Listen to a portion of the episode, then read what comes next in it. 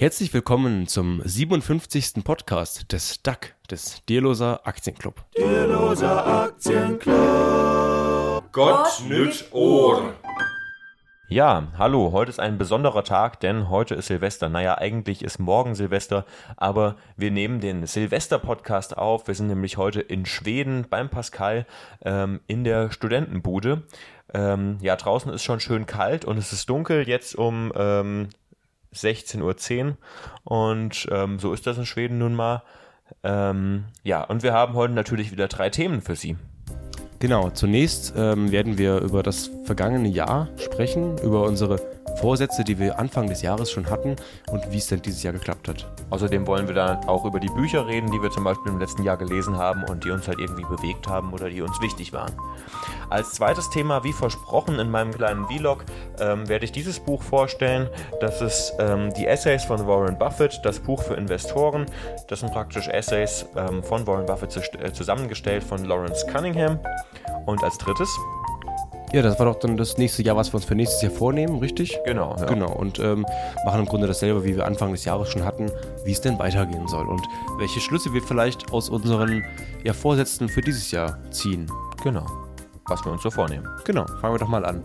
Äh, was hast du dir denn für das Jahr 2018, also das letzte Jahr, das jetzt bald vergangen ist, vorgenommen? Ja, wir haben ja letztes Jahr auch zusammen Silvester gefeiert und saßen am nächsten Morgen bei mir in der Studentenbude in Kassel und haben uns Ziele gesetzt und ich habe mir natürlich, wie sich das gehört, zwei schön hohe Ziele gesetzt. Und das eine war ähm, einen Depotwert von 15.000 Euro zu haben und das andere war das Geld für eine neue Tuba, also ungefähr 8.000 Euro zusammen zu haben. Ja, ist jetzt beides nicht so geglückt. Ähm, ich habe das schon mal, habe schon mal ein bisschen drüber nachgedacht und habe mir gedacht, okay, zwei Fehler habe ich gemacht.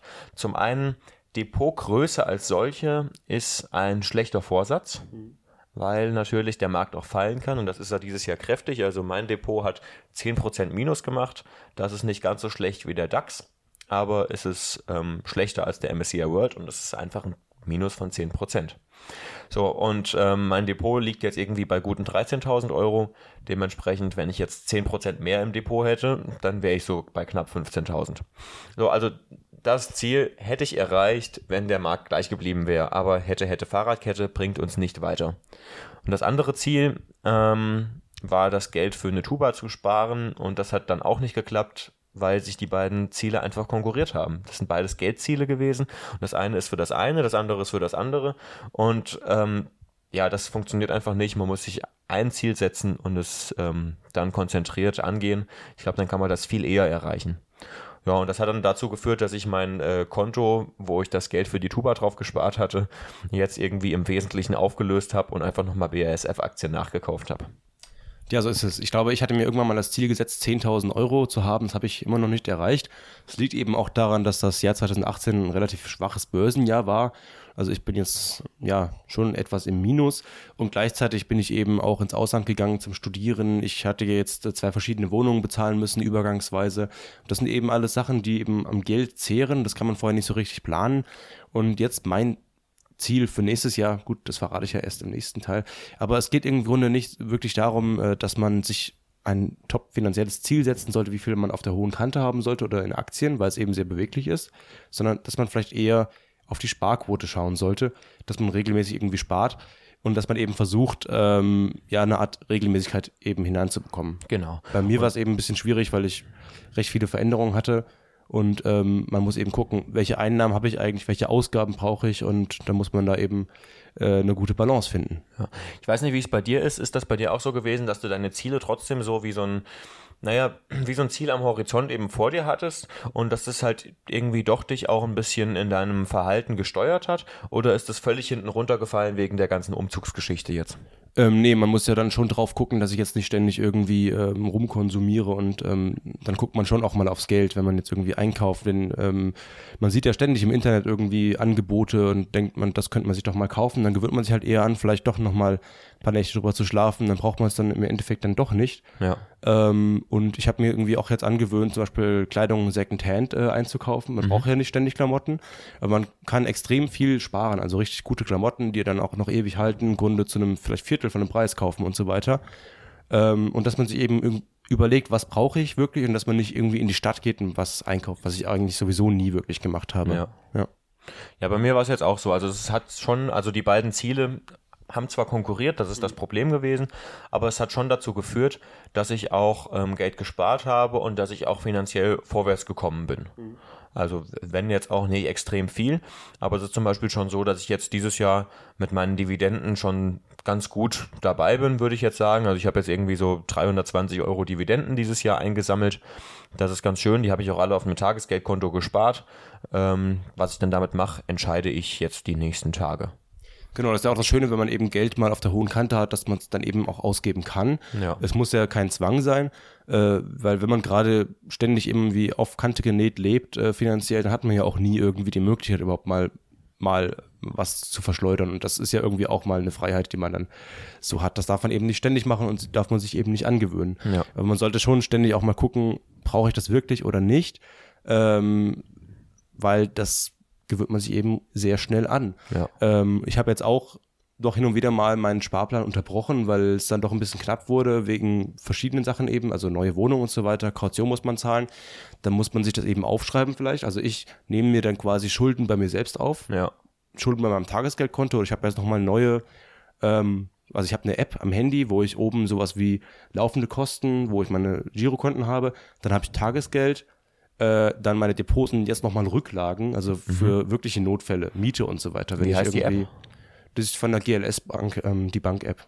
Vielleicht kannst du die, die ähm, vielleicht können wir die unterm, unterm Video verlinken, beziehungsweise mhm. im Podcast in den Show Notes. Können wir machen. Ich weiß aber nicht, ob man die auch so installieren kann, wenn man da nicht Kunde ist. Ich ja. bin da Kunde und da muss ich jetzt mittlerweile 12 Euro im Jahr zahlen, aber ich habe mich an die App gewöhnt und das ist jetzt nicht so, dass okay. äh, das Krise, äh, ja, die, ja. die große Summe, dann zahle ich das da halt auch mal für eine Bank. Okay. Ähm, auf jeden Fall kann man da auch schön viele Kategorien anlegen, man kann auch irgendwie zum Beispiel Barkassen anlegen und so weiter. Man kann ein bisschen Buch führen.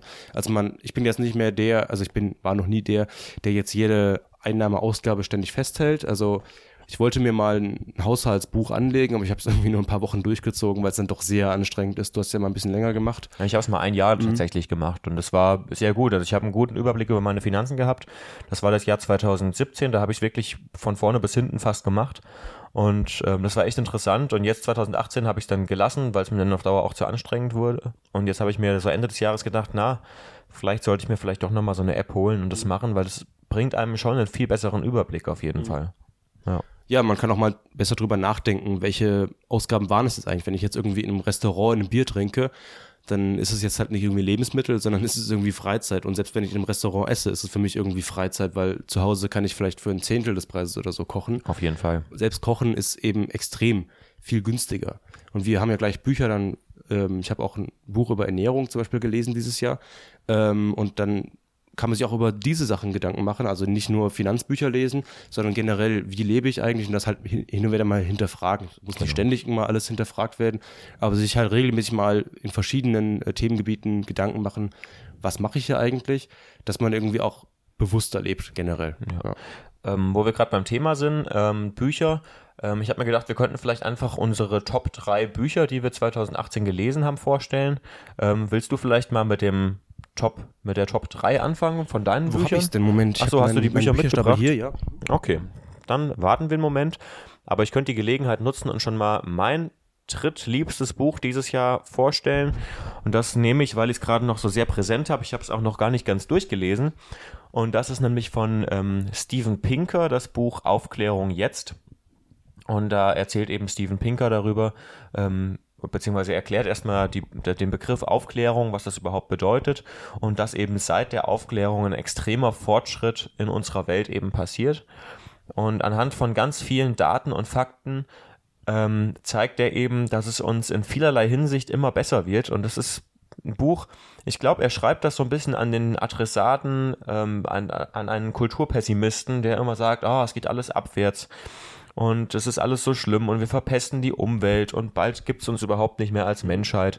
Und die Menschen werden immer dümmer und außerdem der Terror und alles Mögliche. Und er widerlegt das eben alles mit Daten, die öffentlich zugänglich sind und zeigt eben, wie an verschiedenen Stellen eben das Leben ähm, besser wird. Das klingt so ein bisschen nach Hans Rosling, kennst du den? Genau, das geht so in die Mhm. Richtung, ja. Hans Rosling mit diesem ähm, Our, Our World and Data, diese Seite hat er, ne? Ja, genau. Ähm, Ja. Das ist so ein schönes ähm, Tool eigentlich, wo man sich verschiedene ähm, Zahlen und Daten eben angucken kann und dann äh, ja kombinieren kann und über die Zeit, wie sich das Ganze eben äh, ja entwickelt, dass man eben sieht, die Kindersterblichkeit geht zurück in der ganzen Welt und je entwickelter ein Land ist, desto niedriger wird auch die Geburtenrate und so weiter. Genau. Also weil man ja ständig überall nur von Gefö Bevölkerungsexplosionen und Anstieg der Armut und so weiter hört, ähm, dass man sich das mal in den Daten anschaut und dass, dass, man eben sieht, dass irgendwie auch eine relativ freiheitliche wirtschaftliche Ordnung eben zum Anstieg von Wohlstand führt und eben auch zu einem äh, Sinken der Sterblichkeitsrate bei Kindern zum Beispiel. Ja.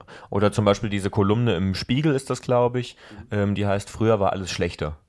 Die geht auch so in die Richtung. Und das ganze Buch geht halt so. Ich bin jetzt im Moment so am Ende von diesen Datenreihen angelangt. Das langweilt mich langsam so ein bisschen. Aber am Ende kommt dann nochmal so ein Ausblick. Ich bin gespannt. Das wird bestimmt nochmal ein bisschen spannender. Okay, wollen wir nicht so viel Zeit damit verlieren? Dein Top 3 Buch. Top 3. Jetzt willst du hier so eine Liste von mir. Ich habe jetzt einfach Ja. mal vier Bücher dabei. Ich wusste gar nicht, dass du jetzt einen Top 3 haben willst. Ähm, gut, dann fange ich halt mal hiermit an. Das haben wir schon oft genug besprochen. Das habe ich zumindest gelesen. Ich will jetzt keine, keine Reihenfolge aufstellen. Kapitalismus ist nicht das Problem, sondern die Lösung von Rainer Zietelmann, äh, wo es eben auch so ein bisschen darum geht, wo er dann Länder vergleicht, ähm, die eben eine sozialistische Ordnung oder eine kapitalistische Ordnung hatten und dass man eben sieht, in denen mit einer freien Marktwirtschaft lief es dann eben doch vergleichsweise immer viel besser. Auch wenn vielleicht immer nicht alles Gold ist, was glänzt. Ähm, das haben wir jetzt schon oft genug eigentlich besprochen. Ja. Ist vielleicht ein bisschen populärwissenschaftlich, aber dann dort trotzdem eine ganz gute Übersicht, auch über die Geschichte von verschiedenen Ländern, wo man nicht viel von weiß. Zum Beispiel chinesische Innenpolitik, was da die letzten Jahrzehnte passiert ist, weiß man nicht, was jetzt in China war, äh, Chile und so weiter passiert ist. Das, das hört man ja normalerweise nicht. Man hört ja immer nur die deutsche Geschichte, ein bisschen amerikanische Geschichte oder so. Ähm, oder auch Länder wie Schweden war zum Beispiel drin, was ja relativ sozialistisch im Grunde war, diesen, diesen dritten Weg gegangen, eben dieses Wohlfahrtsstaates oder England vor Margaret Thatcher. Was war da eigentlich? Man hörte ja immer nur Thatcher und dann ging es bergab oder so. Aber was war eigentlich vor Thatcher? Das weiß man gar nicht. Ja. Ja, und es ist auf jeden Fall ein recht interessantes Buch. Soll Ja. ich gleich weitermachen oder willst du jetzt erst mit deinen Top 2? Dann mache ich erstmal Top 2, Mhm, würde ich genau. sagen. Ähm, Top 2 würde ich sagen, war für mich mh, die Kunst über Geld nachzudenken. Das habe ich ja schon zum zweiten Mal gelesen dieses Jahr ähm, von äh, André Costolani. Ähm, das ist einfach bei jedem Mal lesen gehen einem wieder die Augen auf zu verschiedenen Themen. Er schreibt eben so einfach über die Börse, über Sachen, die oft so, ähm, naja, ich sag mal, ähm, akademisch äh, irgendwie genau analysiert werden. Und er schreibt da so ganz einfach drüber und sagt so, okay, das ist eigentlich falsch und das hat sich in der Praxis als richtig erwiesen. Und gerade so, ähm, auch was er dann zum Beispiel zum Thema Goldstandard und so weiter sagt, wo ja gerade so die Ökonomen so die äh, aus der österreichischen Schule ja so da, dafür plädieren, ähm, das entkräftet er eigentlich völlig und ich bin eigentlich ein Fan von der österreichischen Schule. Ich mag eigentlich den, den Neoliberalismus ganz gerne. Ähm, ja, und das ist halt, ähm, ja, es ist einfach ein, ein sehr gutes Buch, was man immer wieder lesen kann. Gut, also wie gesagt, meine Liste ist jetzt keine besten Liste. Auf jeden Fall Ja. jetzt nochmal ein Wirtschaftsbuch. Das hatte ich mir Anfang August hier in Schweden gekauft, als wir mal ganz kurz hier waren und Sachen hochgebracht haben. Ist auf Schwedisch. Gut, bringt jetzt nichts vorzustellen. Investeringsboken von Anders Ström. Das ist wahrscheinlich ein ja, schwedischer Investor oder zumindest relativ bekannter Autor, schätze ich mal. Auf jeden Fall äh, gibt es hier einige Biografien über bekannte Investoren, unter anderem auf auch ähm, Warren Buffett und eben so eine ganz normale Einführung in die Börse, in Aktien, eben auch an Leute gerichtet, die vorher nicht so viel damit zu tun hatten. Ähm, und man hat aber eine ganz interessante Sicht, äh, finde ich, in Schweden. Äh, die empfehlen eben tatsächlich ähm, wirklich nur schwedische Aktien zu kaufen, eben mit dem Gedanken, dass man die Unternehmen kennt, man weiß, was die produzieren, man kann das ein bisschen einschätzen, während man in Deutschland eher weniger überhaupt in der Fachliteratur ähm, liest, dass man überhaupt einzelne Aktien kaufen soll. Es geht ja mehr in die Richtung ETF und, und wenn, dann ganz breit gestreut und so weiter. Und hier geht es eben wirklich darum, vielleicht eine Handvoll schwedische Aktien, die man wirklich kennt. Äh, und das war für mich auch mal eine ganz ja, neue Idee, die man so eigentlich nicht gehört hat. Weil es in Deutschland immer heißt, Deutschland ist ja nur jetzt irgendwie so drei Prozent der Weltwirtschaft. Und Schweden, was soll das denn dann sein? Vielleicht weniger als ein Prozent wahrscheinlich. Ja. Ähm, ja, genau. Und ähm, Ja, ich finde den Ansatz aber ganz gut mhm. und äh, warum werden wir dann auch gleich noch erfahren, wenn wir das Buch hier besprechen, das, ähm, die Essays von Warren Buffett. Ähm, genau, aber klar, ist schon nach, nachvollziehbar. Also es gibt ja diese, diese zwei Strömungen, das eine ist Diversifika Diversifikation, das andere ist Konzentration. Genau.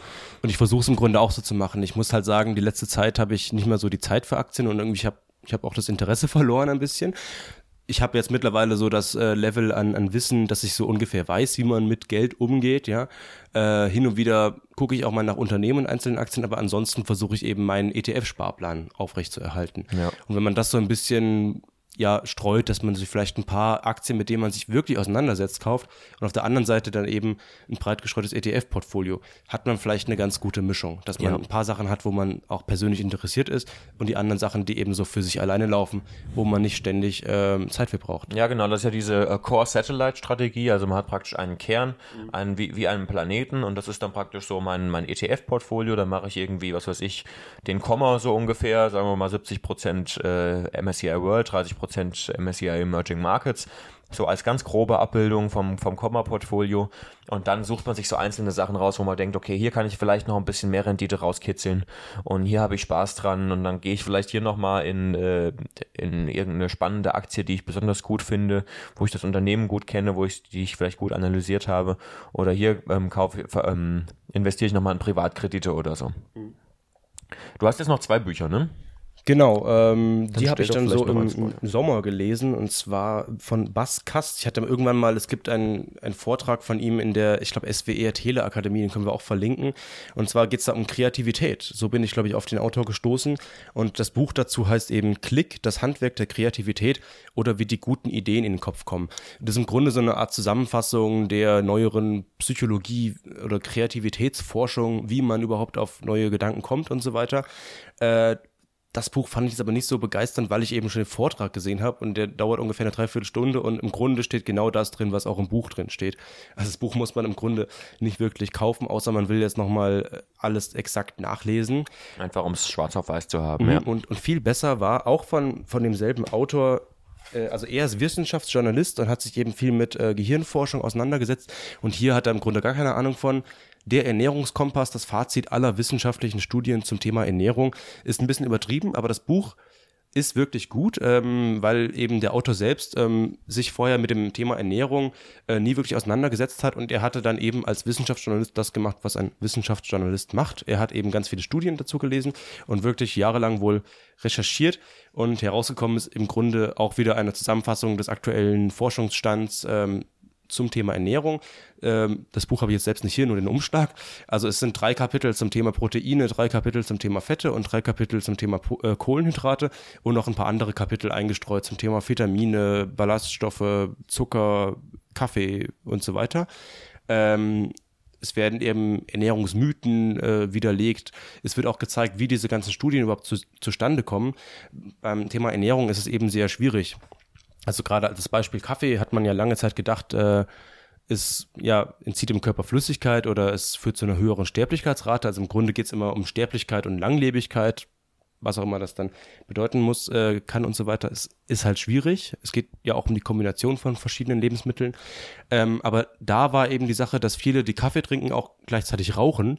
Nur das muss man erstmal wissen. Und man kann auch schlecht eine Langzeitstudie äh, Studie an einem Menschen durchführen, ob jetzt Kaffee schadet oder nicht. Also man kann ja einen Menschen nicht isoliert in ein Labor setzen und ihm ein Leben lang nur Kaffee geben, dann stirbt er natürlich. Ja. Also äh, da sieht man eben, welche Schwierigkeiten diese Ernährungsstudien haben. Ähm, aber man bekommt eben auch ein Grundgerüst an Ideen, wie man sich ernährt.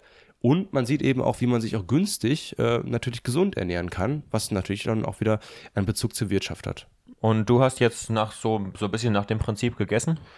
Äh, genau, also ich war dann auch so Anfang des Jahres so an die 90 Kilo und ich habe jetzt mir das Jahr über mal ein bisschen Gedanken gemacht. Ich habe jetzt um die 15 Kilo abgenommen. Boah, krass. Ähm, ohne jetzt wirklich Sport zu machen. Also ich habe einfach nur zum Beispiel Fleisch reduziert. Ich esse abends eben weniger oder vor allem weniger Kohlenhydrate. Ich versuche nach 8 Uhr abends nicht mehr zu essen immer so 14 bis 16 Stunden quasi über Nacht oder abends bis, bis zum Frühstück nichts mehr zu essen und so weiter. Ähm, eben viel selbst zu kochen und so weiter. Ja. Ja, das ist echt gut. Also Lesen bildet, also nicht nur im Kopf, sondern auch also fürs ganze Leben auch für den Körper. Wenn man es dann auch umsetzt. Genau. Hast du noch ein Top 1? Genau, ich habe noch mein Top 1 Buch, das habe ich dieses Jahr gelesen, das ist ähm, von Bodo Schäfer.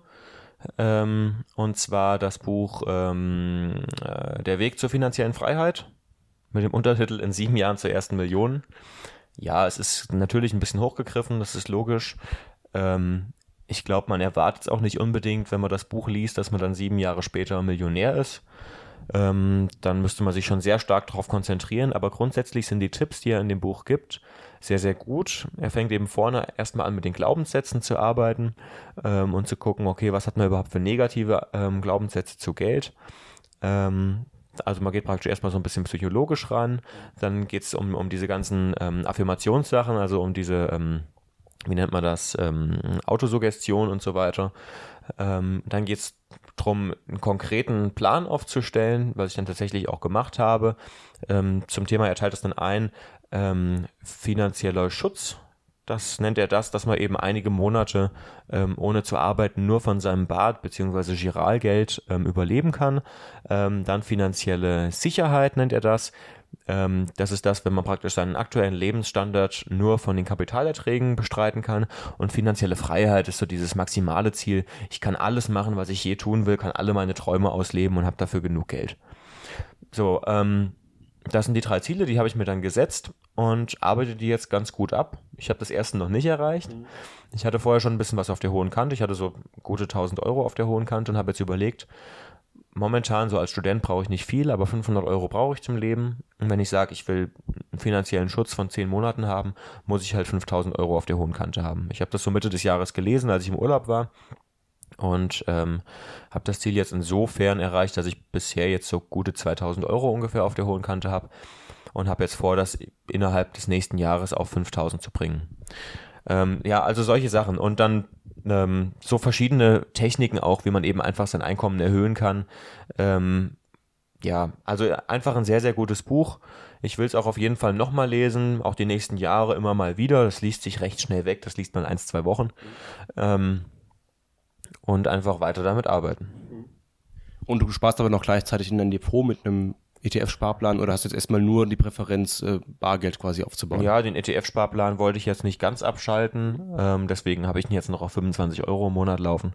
Ist mehr als nichts, aber unwesentlich viel. Und schaffst du es denn jetzt, Bargeld quasi auf dem Konto zu haben, ohne jetzt ständig doch wieder dran zu gehen? Ja, ist das schaffe auch, ich, äh, schwierig schaff ich auf jeden Fall. Ja, ich habe mir ein Kontenmodell eingerichtet, ähm, wo ich praktisch mein Gehaltskonto habe, ähm, wo ich eben von meinen Schülern oder von meinen Orchestern, wo ich arbeite, wo das Geld eben drauf fließt, davon wird ein Teil für die Steuer zurückgelegt, davon wird ein Teil ähm, ähm, zurückgelegt für Investitionen und so weiter, Rücklagen. Und ein Teil geht direkt auf das Sparkonto, ein kleiner Teil geht auf mein Spaßkonto. Und so kann ich halt ähm, praktisch so leben, dass ich das sogar, also dass ich neben dem Geld, was ich praktisch für den finanziellen Schutz spare, dass ich nebenbei sogar noch Rücklagen auf dem Gehaltskonto bilde. Das heißt, wenn es mal wirklich eng wird, kann ich erstmal davon was nehmen. Außerdem spare ich noch meine Dividenden extra. Das heißt, da ist auch immer noch eine kleine Rücklage da.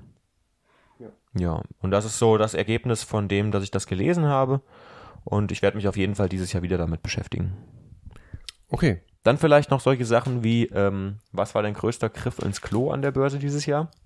Boah, ich habe dieses Jahr im Grunde nicht so viel gemacht. Was habe ich denn gemacht? Ich hatte, glaube ich, Pro 7 irgendwann endlich mal verkauft und die sind dann aber noch weitergefallen. Im Grunde war das ganz gut. Aber der Griff ins Klo, den habe ich ja schon dann letztes Jahr getätigt. Naja gut, aber, aber zu spät zu verkaufen ist ja auch ein Griff ins Klo. Ja, was will man machen? Ja. Irgendwann verkauft man es dann halt. Ja. Ähm, ja, kann ich jetzt schlecht sagen, glaube ich. Okay. Ist ja auch nicht wirklich viel passiert dieses Jahr. Es ging so gemächlich bergab in meinem Depot oder es kam nie so richtig hoch. Ja. Genau, ich hatte mir ja, also mein größter Griff ins Klo, ich hatte irgendwann im April oder so, hatten wir das in einem Podcast besprochen, hatte ich mich mal so ein bisschen mit Optionsscheinen auseinandergesetzt und habe dann mal für 30 Euro einen Optionsschein auf Facebook gekauft, einen, einen äh, Bull, also einen, einen, ähm, einen Optionsschein für steigende Kurse. Ähm, und habe dann, hab dann so gedacht, naja, den will ich dann Anfang äh, Dezember verkaufen, weil dann ist er noch ein halbes Jahr, bis er abläuft. Und ähm, dann kann ich davon die Weihnachtsgeschenke kaufen oder vielleicht auch nicht. Und habe gesagt, auf jeden Fall, ich halte mich an die Zeitgrenze. Anfang Dezember verkaufe ich ihn. Ich habe ihn jetzt noch im Depot liegen, weil er so niedrig bewertet ist, also er ist irgendwie 70 Prozent gefallen, dass, wenn ich ihn jetzt verkaufen würde, dass die Transaktionskosten höher wären als ähm, der Wert, der noch da ist. Das war doch ähm, der ähm, Cambridge Analytica-Skandal bei Facebook, dann ist die Aktie gefallen, Genau. ist aber eigentlich wieder gestiegen und dann war wieder irgendwas, ne? Genau, und dann war wieder irgendwas, es ging jetzt irgendwie laufend bergab. Ja. Naja, jedenfalls, das liegt jetzt noch bei mir im Depot rum, Mhm.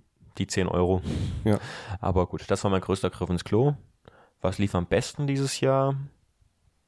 Hm, was lief denn gut? Überraschenderweise mein russischer ETF. Der ist, das ist glaube ich das, was bei mir momentan am meisten im Plus ist. Bei mir weiß ich es nicht. Okay. Ich glaube, Nemetschek sind 30% im Plus, die war mal 100% im Plus. ja. Ansonsten sind, glaube ich, alle meine ETFs auch im Minus, zumindest leicht. Aber mein, mein ETF-Depot war irgendwie relativ solide immer im Plus. Also ich habe gesehen, ETF ist dann doch vielleicht eine schlauere Idee als Einzelaktien oder man, man weiß es nicht so richtig. Ich, der Zeithorizont, den ich hier sehe, ist ja dann auch ein sehr kurzer, weil wir ja immer vorhaben, auch langfristig dann eben zu halten. Auf jeden Fall. Genau. Ich kann es nicht sagen. Ähm, ich habe relativ ähm, fleißig, glaube ich, durchgespart, hin und wieder halt mal meinen Sparplan unterbrochen, so ist es halt. Ähm, aber ich versuche jetzt eben mal die nächste Zeit, das nächste Jahr, das Ganze eben zu stabilisieren, ähm, weil ich ja jetzt weiß, wo ich wohne, wie viel Miete ich brauche, wel welche Einnahmen ich habe und so weiter. Also dass man eben erstmal versucht, sein Leben in geregelte Bahnen zu bekommen. ja, und ähm, dann eben ja zu wissen, mit was man zu rechnen hat. Ja. Okay, ich denke, dann wird es jetzt langsam mal Zeit fürs zweite Thema. Ja, wir können ja vorher schon erstmal fast eine halbe Stunde. Erstmal anstoßen. Ach so, ja. Anstoßen, ich habe schon getrunken. Okay, ach so. Prost. Gut. Prost. Prost. Spanischen Rotwein trinkt man in Schweden. Sehr gut. Schön trocken. Ähm, ja, genau. Das Buch, was ich vorstellen wollte, wie in dem Vlog von der Frankfurter Anlegermesse ähm, versprochen, ist das Buch Die Essays von Warren Buffett, das Buch für Investoren. Das sind eben äh, Essays von Warren Buffett, ausgewählt und zusammengestellt und eingeleitet von Lawrence Cunningham. Ähm, ja, das ist eine alte Ausgabe, deutsche Erstausgabe. Ähm, das ist von 2002, glaube ich. Ähm, ja, was ist das für ein Buch? Ähm, insgesamt ist es so, dass Warren Buffett ja an seine Aktionäre jährlich einen Brief schreibt. Und ähm, diese Briefe stecken natürlich voller Weisheiten, ähm, aber kaum jemand liest eben die ganzen Briefe. Und dieser Lawrence Cunningham, der hat eben die Briefe alle gelesen, hat wichtige Sachen rausgezogen, hat die sortiert nach verschiedenen Themen. Also es gibt im Grunde genommen die Themen Unternehmensführung, Unternehmensfinanzierung und Investitionen, Stammaktien, Fusion, Fu- Fusionen und Übernahmen, Rechnungslegung und Besteuerung. Und hat eben einfach ähm, die Briefe an die Aktionäre von Warren Buffett ähm, eben zitiert und es besteht praktisch nach der Einleitung beziehungsweise nach dem ganzen Prolog und so weiter, lange Einleitung, ähm, ähm, besteht es praktisch nur noch aus Original-O-Ton von Warren Buffett. Ähm, und es stecken halt jede Menge Weisheiten drin. Und das Schöne an dem Buch finde ich, dass es so aus dem Leben gegriffen ist. Und es ist jetzt nicht irgendwie eine Abhandlung, eine theoretische Abhandlung über irgendwelche Sachen, sondern das kommt irgendwie immer so zwischendurch. Also wertvolle Ratschläge zu allen möglichen Themen. Ich habe mir ganz viel markiert hier. Ähm, zum Beispiel habe ich einen Marker, da steht drauf Effizienzmarkthypothese. Ähm, da schreibt er zum Beispiel, ähm, auf der anderen Seite war der Unternehmenswert in den frühen 70er Jahren für die meisten Institu institutionellen Investoren nur von untergeordneter Bedeutung, wenn sie den Kurs bestimmten, zu dem sie kaufen oder verkaufen würden. Heute mag man das kaum glauben. Doch diese Institutionen standen damals unter dem Einfluss von Akademikern, Akademikern an renommierten Wir- Wirtschaftshochschulen, die eine neumodische Theorie predigten. Der Aktienmarkt sei völlig effizient und deshalb sei die Berechnung des Unternehmenswertes, ja selbst der Gedanke daran, ohne Bedeutung für die Investitionsaktivitäten. In Klammern, das ist dann ganz witzig, wir stehen tief in der Schuld dieser Akademiker. Was könnte ein größerer Vorteil in einem intellektuellen Wettbe Wettstreit, sei es nun Bridge, Schach oder die Auswahl von Aktien sein, als einen Gegner zu haben, der gelehrt wurde, dass Denken Energieverschwendung sei. So. Also da hat er immer mal so Seitenhiebe gegen die Effizienzmarkthypothese. Ähm, das finde ich halt ganz interessant. Ähm, gleichzeitig schreibt er aber auch genauso, dass es für den Privatanleger am vernünftigsten ist, und das schreibt er schon 1996 oder so, ähm,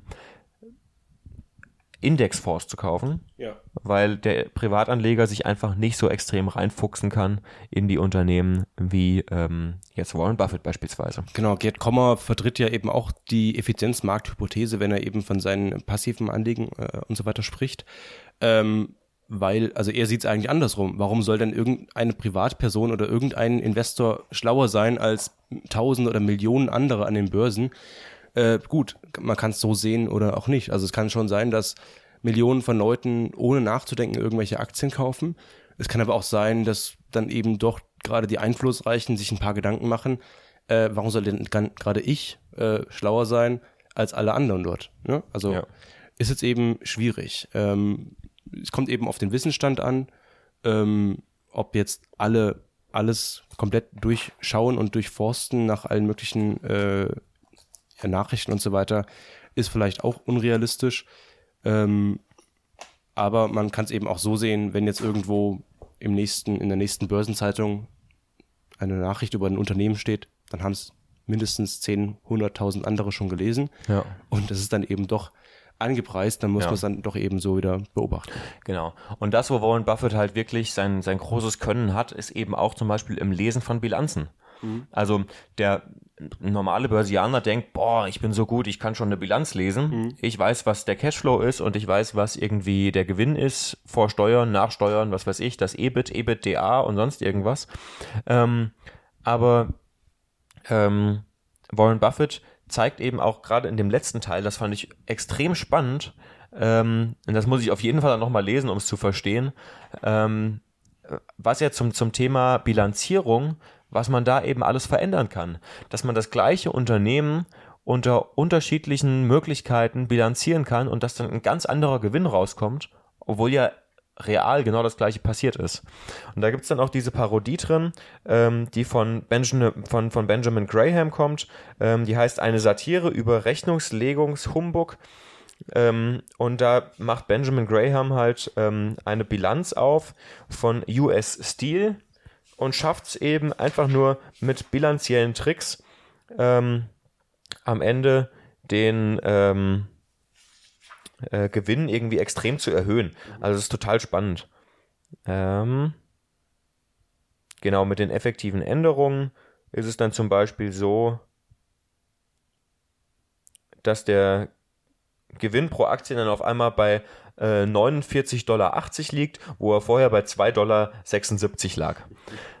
So, und das eben alles nur mit bilanziellen Tricks, die natürlich genau so nicht möglich sind, aber nach dieser äh, GAAP, was heißt General, Generally Accepted, ähm, ja, auf jeden Fall die, diese, diese, die Richtlinie, die es in den USA So der Rechnungslegungsstandard. Genau, oder? der Rechnungslegungsstandard, genau.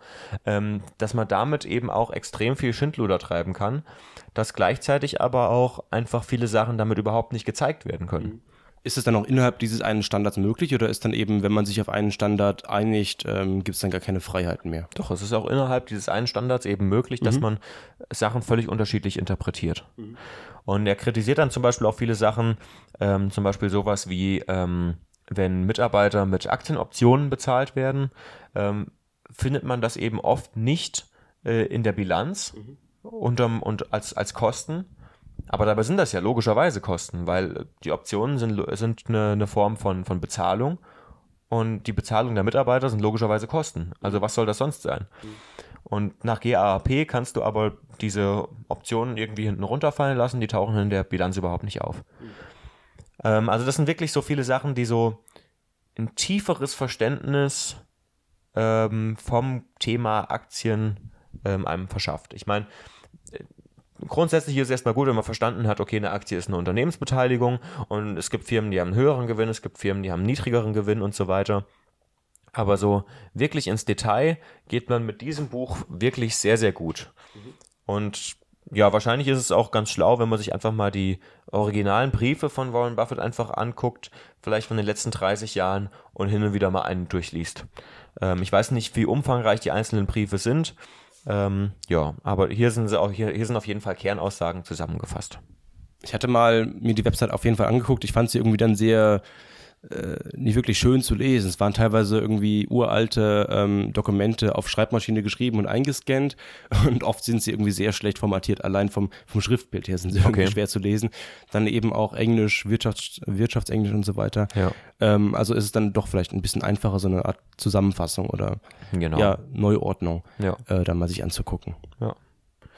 Ja, es sind auf jeden Fall ganz, ganz viele interessante Zitate, die ich mir dann halt auch markiert habe und so. Also es ist wirklich, ähm, wirklich schön. Zum Beispiel hier zum Thema Transaktionskosten hat er was Spannendes geschrieben. Für alle, die unter uns, die äh, aktive Anleger sind. Ähm, auf lange Sicht werden die Gewinne, nee, stopp, hier, Transaktionskosten zum Thema schreibt er. Transaktionskosten sind für Aktien mit hohem Handelsvolumen beträchtlich. Oft erreichen sie bis zu 10% des Gewinns einer Publikumsgesellschaft und mehr.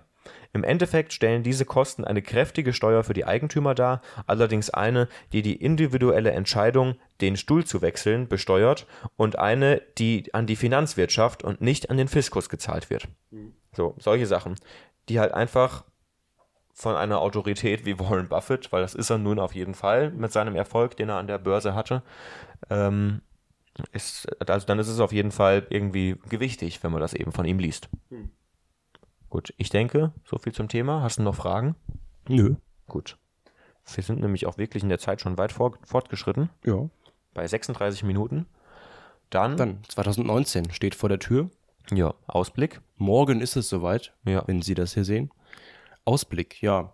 Ähm, ich würde gerne meinen Sparplan wieder fortsetzen. Ich hatte das letzte Mal mit 200 Euro im Monat gespart, aber es ist, glaube ich, ein bisschen zu viel für meinen jetzigen Lebensstandard. Deswegen muss ich nochmal gucken. Auf jeden Fall will ich das wieder ganz regelmäßig machen und eben weiter einen ETF sparen, hin und wieder mal eine Aktie anschauen und ich will eben auch einen Bargeldpuffer auch mal anlegen. Äh, 5000 Euro weiß ich nicht, aber ich wollte so zwei, zweieinhalbtausend vielleicht, dass man eben mal eine Sicherheit hat, falls mal irgendwas ist. Ja? Ja. Ja, ist auch, also mein Ziel Nummer eins ist jetzt dieses Jahr erstmal, also mein finanzielles Ziel Nummer eins ist dieses Jahr erstmal 5000 Euro auf der hohen Kante zu haben. Dieser sogenannte finanzielle Schutz, also so wie Bodo Schäfer das eben nennt, ähm, werde ich auch auf jeden Fall hinkriegen, weil ich habe, das ist das Schöne, wenn man sich einen einfachen Plan macht oder wenn man, wenn man einen Plan hat, dann kann man sich eben genau überlegen, wie ich das erreiche und ich weiß ganz genau, dass ich es erreichen werde bis Ende des Jahres. Ähm, ja, wenn ich mich eben an die, an den Plan halte. Ähm, ansonsten habe ich keine großen Ziele. Ich will auf jeden Fall ein paar Bücher nochmal lesen. Ähm, wenn du das dann irgendwann durch hast, den hier, werde ich den vielleicht auch nochmal lesen, den Buffett. Ähm, ich werde auf jeden Fall wieder das, ähm, ähm, das Buch von Bodo Schäfer lesen. Ähm, das ist der Weg zur finanziellen Freiheit. Ähm, dann werde ich den ähm, äh, Ken Fischer lesen, den ich mir ja am Anlegertag gekauft habe. Der liegt noch unberührt zu Hause rum. Ähm, und ansonsten habe ich keine großartigen Ziele. Ja, das ist auch das Problem. Also ich komme auch immer so selten zum Lesen. Man muss sich das dann eben auch vornehmen, sich vielleicht eine Stunde, zwei am Tag frei halten oder halt dann doch mal früher ins Bett gehen und sich mal hinlegen und das Buch lesen, weil Ja. ich lese eigentlich auch gerne, aber manchmal komme ich einfach nicht dazu und lese dann eben dann doch mal wochenlang gar nichts oder lese Bücher nur an und dann liegen sie halb gelesen im Regal oder gar nicht gelesen. Gut, wir lesen halt auch viel fürs Studium und so. Ich weiß Genau. nicht, wie es bei dir ist. Also ich lese viel fürs Studium. Ja, ich muss auch viel lesen. Ja. Und ähm, wie du auch gesagt hast, ist bei mir auch das Interesse für Aktien jetzt im so, dass, dass ich da so ähm, mit Energie so dran gehe, ist ein bisschen gesunken. Aber dafür sind jetzt die, ist jetzt die Art und Weise, wie ich mich dafür damit auseinandersetze, ein bisschen genauer. Und ich habe mir die, in letzter Zeit mal überlegt, ich will mir vielleicht mal einen Tag überlegen, wo ich mal mich hinsetze und mein Portfolio komplett aufräume weil es hat sich schon irgendwie vieles angesammelt und wo ich mal wirklich die Aktien genau analysiere. Wahrscheinlich wird ein Tag nicht reichen. Vielleicht mal über eine Zeit lang, ähm, ein paar mehrere Tage, dass ich mir mal wirklich vornehme, okay, was weiß ich, am so und so vielen Januar will ich mal äh, die BASF genau analysieren und am so und so vielen Februar will ich mal die Prudential genau analysieren, um wirklich mal zu überlegen, will ich diese Aktien überhaupt noch halten oder eben nicht. Genau. Ähm, ansonsten, was denkst du, wie es mit dem Markt weitergeht? Meinst du, es geht weiter so runter, wie es aktuell ist? Keine Ahnung. Keine Ahnung. Ja. Das weiß ich nicht. Ähm, ich habe jetzt viel gehört, 2018 war eben für die meisten kein so tolles Jahr, aber diese schlechten Jahre kommen meistens relativ allein. Dann geht's dann doch wieder ein bisschen aufwärts. Ja. Es war jetzt auch nicht so schlecht. Ich meine, es ging jetzt nicht extrem weit runter, aber es ist einfach nicht wirklich viel passiert dieses Jahr, was vielleicht ein bisschen deprimierend ist. Aber vielleicht ist es auch nicht schlecht, dass wir das so relativ am Anfang erleben. Also viele, die irgendwie so in den Nullerjahren angefangen haben, so nach der Dotcom-Blase, die haben ja quasi nur fast 20 Jahre nur bergauf erlebt. Gut, außer 2007, 2008. Ja. Also es Mhm. gab schon auch diese, ähm, diesen, diesen langsamen, dieses langsame Dahinsiechen Mhm. von 2000 bis 2003 oder so. Ja, Und dann ging es richtig hoch bis 2007, 2008 und dann Mhm. ging es ja nochmal an, dann ging es ja total in den Keller. so ist es halt nun mal. Also es hat eigentlich immer gewackelt. Ja, das stimmt. Ja. Gut. Ich habe keine außerdem- Ahnung, wie es weitergeht. Außerdem muss man sich Mhm. freuen, wenn die Kurse fallen, weil dann ähm, kann man eben auch einfach billiger nachkaufen. Wenn man das Geld hätte. Wenn man das Geld hätte. Naja, du sparst ja monatlich. Das stimmt, ja. Und ähm, zu dem Thema, vielleicht wollen wir nochmal den Buffett zitieren, wenn Mhm. ich es finde. Ja, ich hab's. Also, ein kleines Quiz. Oh, ein Quiz. Wenn Sie Ihr ganzes Leben lang Hamburger essen wollen und kein Viehzüchter sind, sollten Sie sich dann höhere oder niedriger Pre niedrigere Preise für Rindfleisch wünschen.